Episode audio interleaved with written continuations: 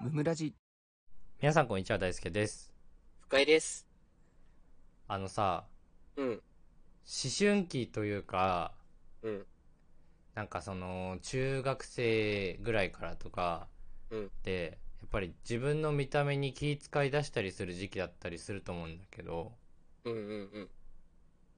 どどういつぐらいからそういうのって芽生え始めた芽生えたの多分中1かな。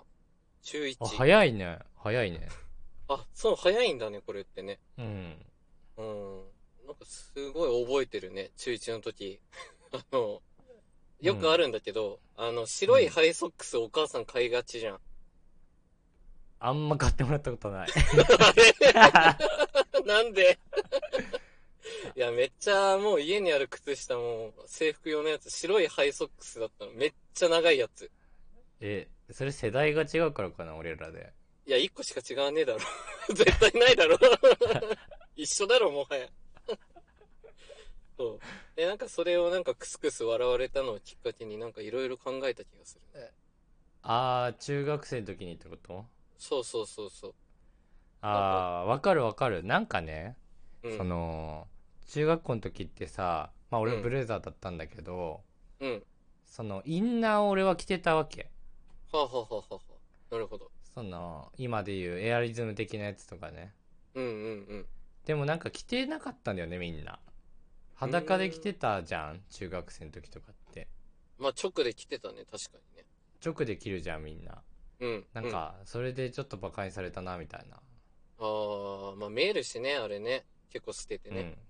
うん、まあ、はいはい俺は今思っても別に着ててもいいだろうと思ってるんだけどまあ、そうだね。 ししうんスーツでみんな着てんじゃんって思ってるから間違い俺なはいねな。ん何ら間違ってなかったぞって俺は思ってんだけそうどだむしろ大人だったね。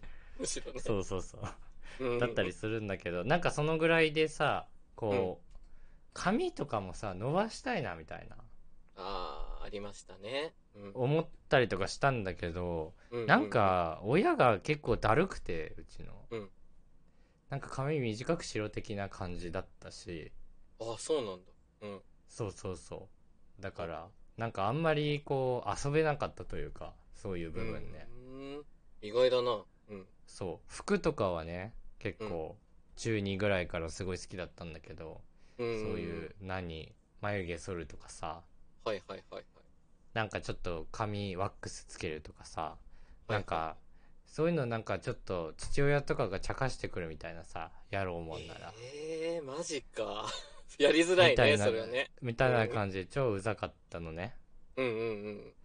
でなんかただいつしかなんか親戚の集まりとかだったかな、うん。なんかちょっと父親が俺をちょっと茶化したみたいなテンションでなんかそんな話をしててうんうんうん。そしたらなんかいとこの女の子たち結構いたんだけど、うんがえ別にいいじゃんみたいなおお いいね。なんかい言ってくれてそっから特に何も言われなくなって、うんいろい聞ろいたな好きにできるよう好きにできるようになっていったみたいな感じだったんだけど 高高1ぐらいからねああ、よかったね。うん。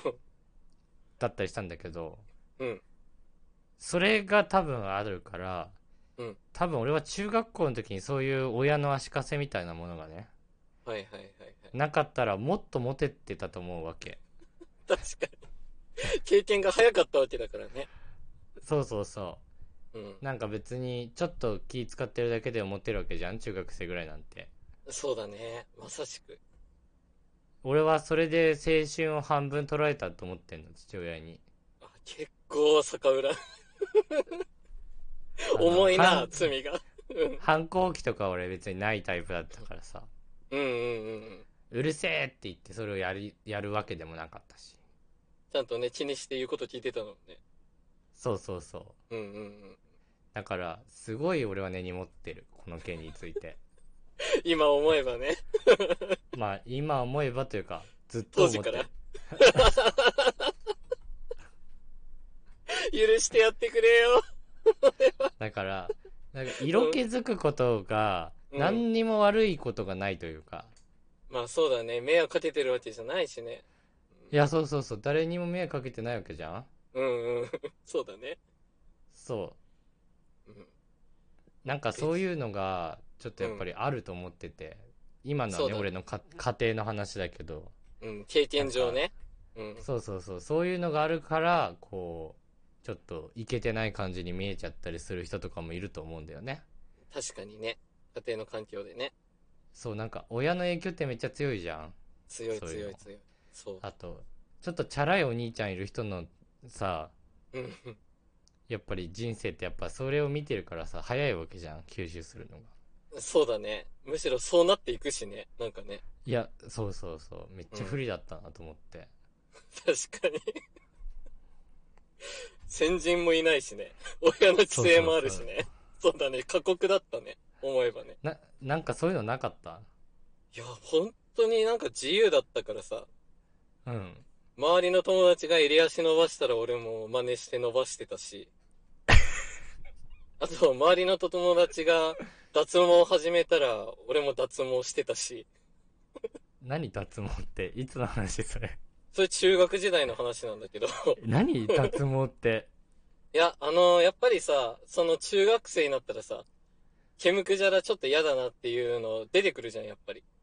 ああ腕とか足とかってこといや、そう。で、体育祭とかあったらさ、パン、うん短パンになるわけだからさ、うんもうそこでやっぱりみんなで脱毛しようぜって話になってさ、うんうんしっかり親からそれお金いただいて、 なんかその薬局に行ってみんなで買ったの覚えてるわ。みんなで計測、えー、そう。何それいや、全然でもそういう雰囲気だった。みんなで色気づいてたな。あの、い地元は。やいいね、そう。 そういう意味ではそうだね。大生と全然違ったのかもしれんね。いやーなんか羨ましいなめちゃくちゃあこんだけ差があるんだもんね。 意外とね。やっぱり多少なんかするってことに対してやっぱりちょっとさうん。本当に嫌な人しかいない中学校だったからさ、うんうんうんうん。俺の中学校なんてやっぱりちょっとそれもなんか怖かったよね何かすることでいじられるのめんどくせえなみたいたいななんかあったかもしれないな。